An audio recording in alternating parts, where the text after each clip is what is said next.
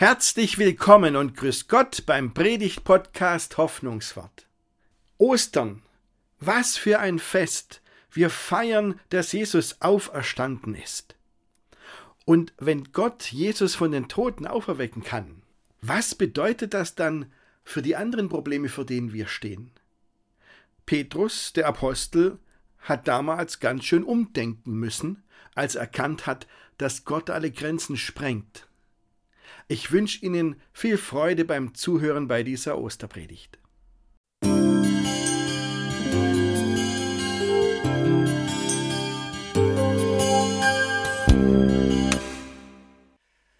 Ostern. Einfach Ostern, liebe Gemeinde. Wir feiern die Auferstehung. Jesus ist auferstanden. Und das Grab, sein Grab, war am Morgen des Ostertages leer. Aber nicht nur das, es blieb nicht beim leeren Grab, sondern Jesus der Auferstandene selbst ist Menschen begegnet. Und diese Begegnungen, die haben die Menschen hoffen gelehrt. Die haben den Alltag dieser Menschen verändert. Und darum geht es mir heute. Klar, wenn man hier zur Kirche reinkommt, muss man natürlich die Türe draußen aufmachen. Selbstverständlich. Aber wissen Sie, wenn man mal davor steht und die Türe ist geschlossen, dann sieht man, dass auf unserer Kirchentüre genau die Osterszene drauf ist. Ein Halbrelief, das zeigt, wie Jesus gerade aus dem Grab heraussteigt, aus einem Sarkophag. Jesus ist auferstanden. Nun habe ich gesagt, das verändert den Alltag. Und zwei, die das haben lernen müssen, wie der auferstandene Jesus den Alltag verändert. Zwei waren Cornelius, ein römischer Hauptmann, und Petrus.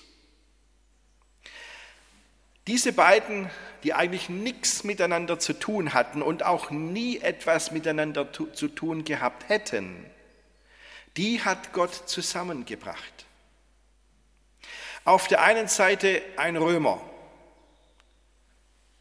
Cornelius, ähm, den Petrus überhaupt gar nicht gekannt hat, der auch wo ganz anders gewohnt hat, nämlich in Caesarea. Und dieser Römer, der hat offensichtlich in seinem Dienst in Palästina Gott gefunden. Er war kein Jude, aber er war jetzt im Land der Juden und er hat sich zur jüdischen Gemeinde gehalten. Er hat sich ihnen angeschlossen. Er ist auch in die Synagoge gegangen, um mit ihnen Gottesdienst zu feiern. Ein römischer Hauptmann. Und auf der anderen Seite Petrus, den wir kennen. So, was ist passiert? Eines Tages hatte dieser römische Hauptmann Cornelius eine Vision, einen Traum. Und da ist ihm ein Engel erschienen, der zu ihm gesagt hat, Cornelius, kümmere dich drum, schick jemand zu Petrus und sorg dafür, dass Petrus in dein Haus kommt. Dann wirst du schon sehen. Und gleichzeitig hatte auch Petrus eine Vision, in dem Gott dem Petrus klar gemacht hat, pass auf, gleich kommen zwei Leute und holen dich ab, die bringen dich in eine andere Stadt zu Cornelius, einem römischen Hauptmann, geh mit und dann wirst du schon sehen. Und so hat Gott diese beiden zusammengebracht und ich schwöre Ihnen, die hätten nie im Leben was miteinander zu tun gehabt. So kam es dann, dass Petrus plötzlich dann im Haus des Cornelius stand, nach seinem langen Fußmarsch dorthin, und dann saß Cornelius da mit seiner ganzen Familie und sagte, so Petrus, wir sind jetzt hier, wir hören dir zu, was hast du zu sagen? Und dann hat Petrus von Jesus erzählt. Und wissen Sie, das, was wir jetzt hören, nur ein paar Sätze aus dem zehnten Kapitel der Apostelgeschichte. Das ist die einzige Darstellung vom Leben von Jesus außerhalb der Evangelien. Das ist einzigartig in der Bibel. Das gibt es nirgendwo sonst, nur in dem, was Petrus dem Cornelius erzählt hat. Wie gesagt, außerhalb der Evangelium. Er hat nämlich Folgendes gesagt. Wahrhaftig, jetzt begreife ich, dass Gott keine Unterschiede macht. Er liebt alle Menschen, ganz gleich zu welchem Volk sie gehören, wenn sie ihn nur ernst nehmen und tun, was vor ihm recht ist. Seinem Volk Israel hat er die Botschaft verkünden lassen, dass er Frieden gestiftet hat durch Jesus Christus. Aber dieser Jesus Christus ist ja der Herr über alle. Ihr habt sicherlich erfahren, was sich im jüdischen Land zugetragen hat, beginnend in Galiläa, nachdem Johannes zur Taufe aufgerufen hatte. Ihr wisst von Jesus aus Nazareth, den Gott zum Retter bestimmt und mit seinem Geist und seiner Kraft erfüllt hat. Wo er hinkam, tat er Gutes und heilte alle, die der Teufel in seiner Gewalt hatte, denn Gott stand ihm bei. Wir können alles bezeugen, was er im jüdischen Land und in Jerusalem getan hat. Die Juden töteten ihn, sie hängten ihn ans Kreuz, an das Fluchholz. Aber Gott hat ihn am dritten Tag vom Tod auferweckt und ihn sichtbar erscheinen lassen, nicht vor dem ganzen Volk, sondern vor Zeugen, die er im Voraus dazu bestimmt hatte. Wir, die Apostel, sind diese Zeugen. Wir haben mit Jesus gegessen und getrunken, nachdem er von den Toten auferstanden war. Und uns gab Jesus den Auftrag, dem Volk Israel zu verkündigen und zu bezeugen, dass er von Gott zum Richter über die Lebenden und die Toten eingesetzt ist. Alle Propheten haben von ihm gesprochen. Sie bezeugen, dass durch die Macht seines Namens allen Menschen die Vergebung ihrer Schuld empfangen sollen. Alle, die auf ihn vertrauen.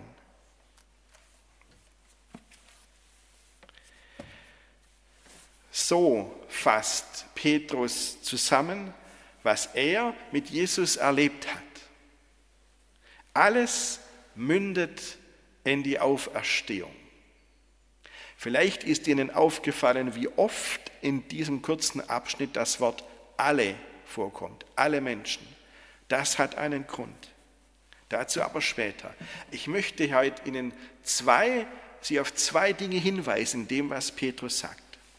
Das erste, die Botschaft von der Auferstehung trifft ins Innerste. Woher wissen wir, dass Jesus auferstanden ist? Weil es in der Bibel steht. Und woher wissen das die Leute, die, die, die das geschrieben haben in der Bibel? Die wissen das von Menschen, die Jesus begegnet sind, die dem Auferstandenen selbst begegnet sind. Also es gibt keine wissenschaftlichen Berichte über die Auferstehung. Es gibt keinen Abschlussbericht einer neutralen Untersuchungskommission. Es gibt keine Recherchen eines seriösen Journalisten, der die ganze Story mal aufgerollt hat und niedergeschrieben hat, was er recherchiert hat, gibt es alles nicht. Es gibt nur bestimmte Zeugen, die das gesehen haben. Und Petrus betont in seiner Rede ja extra, nicht das ganze Volk hat den Auferstandenen gesehen. Sagt er ja extra, sondern nur bestimmte Menschen, die Gott dafür vorhergesehen hat. So, jetzt kann man sagen, schade, dass es diese ganze wissenschaftliche neutrale Seite nicht gibt von der Auferstehung. Und andererseits denke ich, liegt aber eigentlich auch in der Natur der Sache, oder? Ich meine, vielleicht ist es sogar so viel besser, weil es kaum anders geht. Petrus hat gesagt, hier, ich, ich war dabei, ich habe es gesehen, ich, hab, ich kann das alles bezeugen, was Jesus gesagt hat, weil ich war mit ihm unterwegs. Und ich bin mit Jesus an einem Tisch gesessen, habe mit ihm gegessen und getrunken, und zwar nach seiner Auferstehung.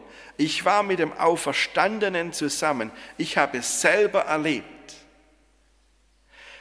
Und sehen Sie, das ist natürlich ganz anders als ein neutraler wissenschaftlicher Bericht, wenn wir die haben und denen zuhören, die das selber erlebt haben, die dabei sind. Glaube gibt es nicht als neutrale Aussage. Glaube hat immer etwas mit uns selber zu tun. Man kann diesen Satz, ich habe den Auferstandenen gesehen, ja nicht so einfach sagen wie, ich habe das Spiel gestern gesehen, sieht nach Abstieg aus. Wenn jemand sagt, ich habe den Auferstandenen gesehen, dann packt das einen immer ganz. Das, dann ist das eine Begegnung, die einen im Innersten getroffen hat und die einen Menschen verändert hat. Und die, die das erlebt haben, die haben wirklich ihr gesamtes Leben umgekrempelt. Nur solche Zeugnisse haben wir. Und alle Zeugnisse zeigen, die Leute haben ihr Leben verändert. Schauen Sie doch mal Petrus. Petrus, der ja echt versagt hat, der Jesus verleugnet hat, wo es drauf ankam und der dann als letzter, okay, aber auch er Jesus allein gelassen hat, im Stich gelassen hat. Der war dann ein Apostel. Auf den wollte Jesus seine Kirche bauen. Überlegen Sie mal. Und den hat es nicht kalt gelassen, der hat sich auch nicht irgendwie durchgemogelt, sondern die Christen berichten von ihm, dass er letztendlich in Rom den Märtyrertod gestorben sei. Oder denken Sie nur an Paulus, die ganz harte Nuss, den Apostel Paulus. Der, der auf dem Weg nach Damaskus war, um die Christen dort festzusetzen, zu verhaften, zu verfolgen und endlich einzusperren. Der hat aber nicht die Christen in Damaskus umgehauen, sondern Jesus hat ihn erstmal umgehauen und ist ihm als Auferstandener begegnet. Und auch Paulus hat sein Leben vollkommen umgekrempelt. Der hatte ja was anderes vor mit seinem Leben. Aber dann wurde er derjenige, der die Botschaft von Jesus Christus nicht nur in Israel, in Palästina weitersagte, sondern der nach, erstmal nach Arabien ging und dann später rauf in den Norden, dann Damaskus, Antiochia, in das Gebiet der heutigen Türkei und in das Gebiet des heutigen Griechenland. Auch von ihm erzählen die Christen, dass er in Rom dann gestorben ist als Märtyrer. Oder mal ganz kurz der Hinweis auf Stephanus, der erste christliche Märtyrer. Stephanus, der so ergriffen war von Jesus, dass er das in Jerusalem von der ersten Stunde an überall erzählt hat und der dann schließlich auch mit dem Leben bezahlen musste, der dann, als er starb, den Leuten, die dabei standen, gesagt hat, ich sehe den Himmel offen. Oder denken Sie an Jakobus, den Bruder von Jesus. Er war dann letztlich, er hat, glaube ich, als Jesus lebte, seinen Bruder echt nicht verstanden. Und er taucht nirgendwo auf, wo Jesus irgendwie auftaucht. Aber danach, nachdem Jesus gestorben war und nachdem er auferstanden ist, wurde Jakobus, sein Bruder, zu einer wichtigen Säule der Urchristen in Jerusalem. Und auch er hat sich nicht aus dem Staub gemacht und nicht verdrückt, ist nicht abgetaucht und ist nicht ausgewandert, als der König Herodes Agrippa letztendlich ihm nach dem Leben getrachtet hat. Und er ist gestorben, Herr Jakobus. Das heißt, wir haben die Auferstehungsbotschaft von Menschen, die das selber den Auferstandenen begegnet sind, die das innerlich total verändert hat, die das innerlich wirklich getroffen hat, die, für die das eine ganz existenzielle Sache war. So sehr, dass sie ihr Leben verändert haben und dass sie letztendlich bereit waren, mit ihrem Leben dafür einzustehen, dass das stimmt, was sie erzählen von Jesus. Das haben wir. Und auf diese Weise wissen wir, dass Jesus auferstanden ist. Und Sie merken, das ist dann nicht nur ein Wissen, das ist immer ein Glaubenszeugnis, ein Zeugnis, das auch immer Glauben wecken soll. Und diese Botschaft der Auferstehung, die gilt auch für uns.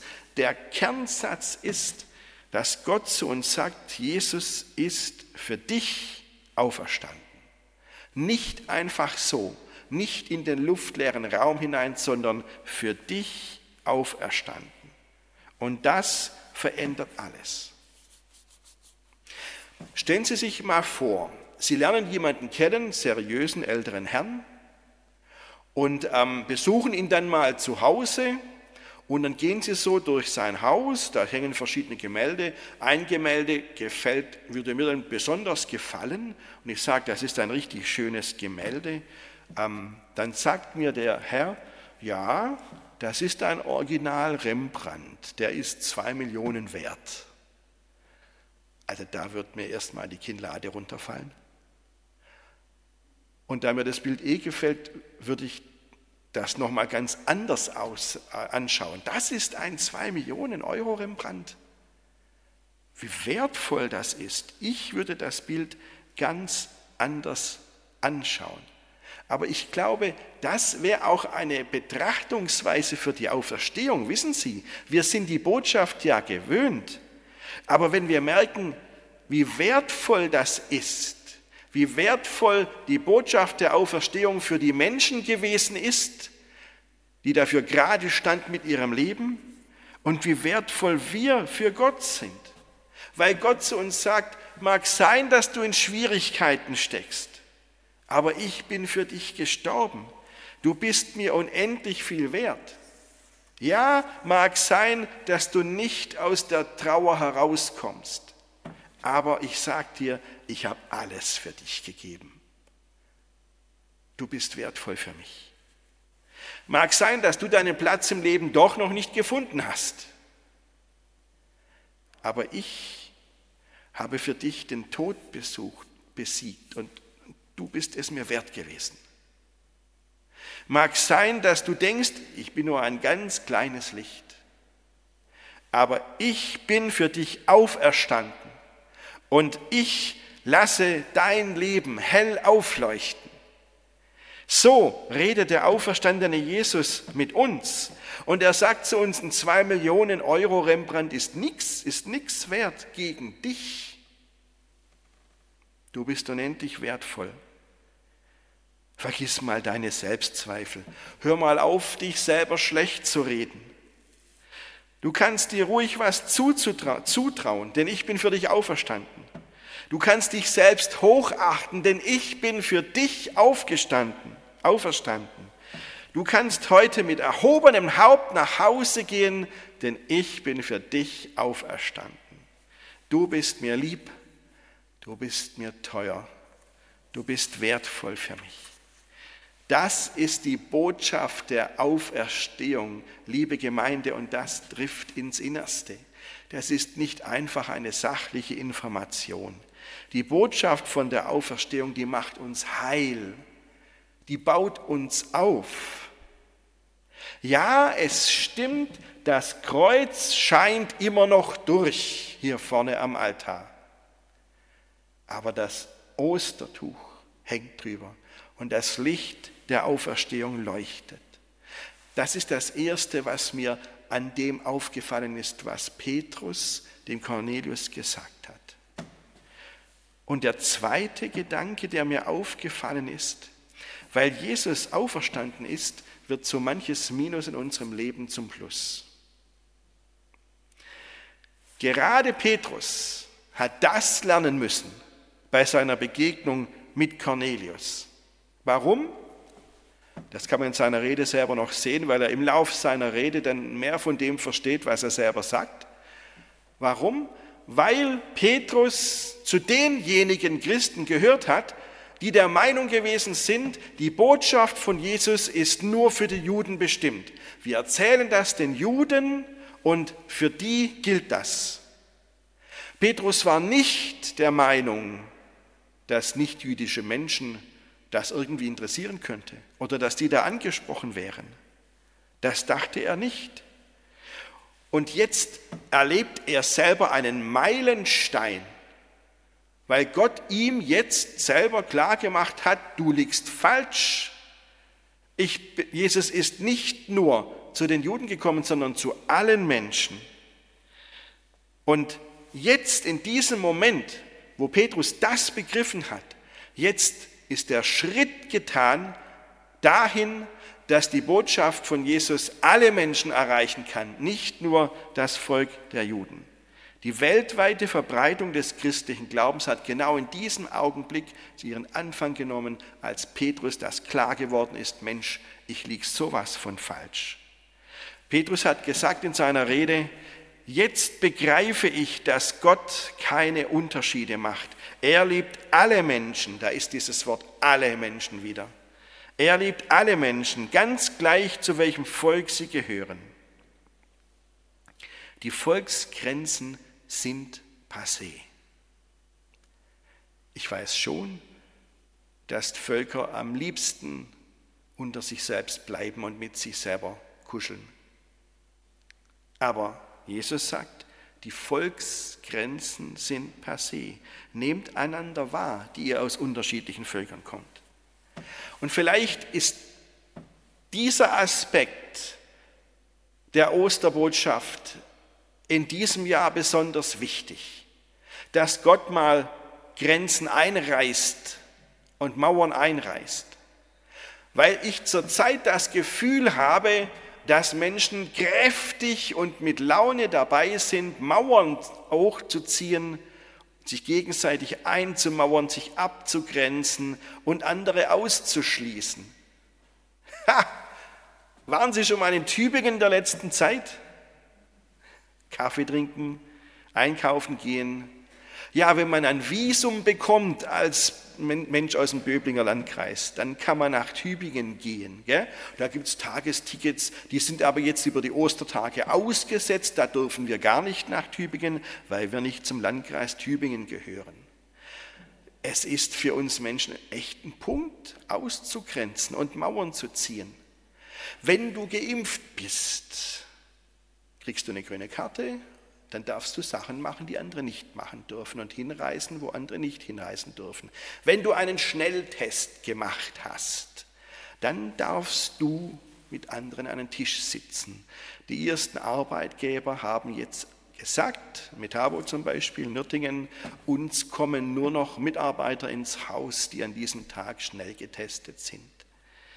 Ach, wir sind so gut im Ausgrenzen, im Mauern aufbauen. Und wissen Sie was, manches hat seinen Sinn, aber ich glaube, wir stehen in der Gefahr, aus dem Auge zu verlieren, was die Osterbotschaft sagt, nämlich, dass Mauern eingerissen gehören, dass Grenzen überwunden gehören und dass es wichtig ist, das Gemeinsame zu sehen, bei allem, wo es manchmal sachlich notwendig ist, zu unterscheiden.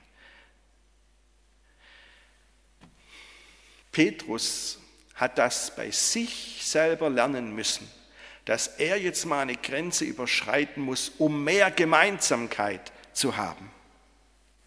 Jesus ist eben nicht nur gestorben, er ist auch auferstanden. Und wenn Gott den Tod überwinden kann, dann wird er doch wohl mit unseren Problemen fertig werden, so groß die auch aussehen. Dann kann er doch aus unseren vielen Minusen im Leben ein Plus machen. Die Geschichte von Jesus Christus endet nicht am Kreuz. Und ihre Geschichte wird auch nicht so enden. Von mir aus, dann bin ich jetzt allein aber ich werde nicht für immer allein sein. Okay, dann sind wir pleite, aber das wird nicht immer so sein. Gut, wir stecken in Schwierigkeiten, aber das wird nicht unser Leben lang gehen. Okay, wir haben Schwierigkeiten mit den Kindern und wir machen uns Sorgen, aber wir werden uns nicht unser ganzes Leben lang Sorgen um die Kinder machen. Jesus ist nicht nur gestorben, er ist auch auferstanden und er macht aus unseren vielen Minusen ein riesengroßes Plus. Halleluja. Heute ist der Ostersonntag und heute feiern wir die Auferstehung. Und genau jetzt leben wir neu auf in der Kraft der Auferstehung. Amen.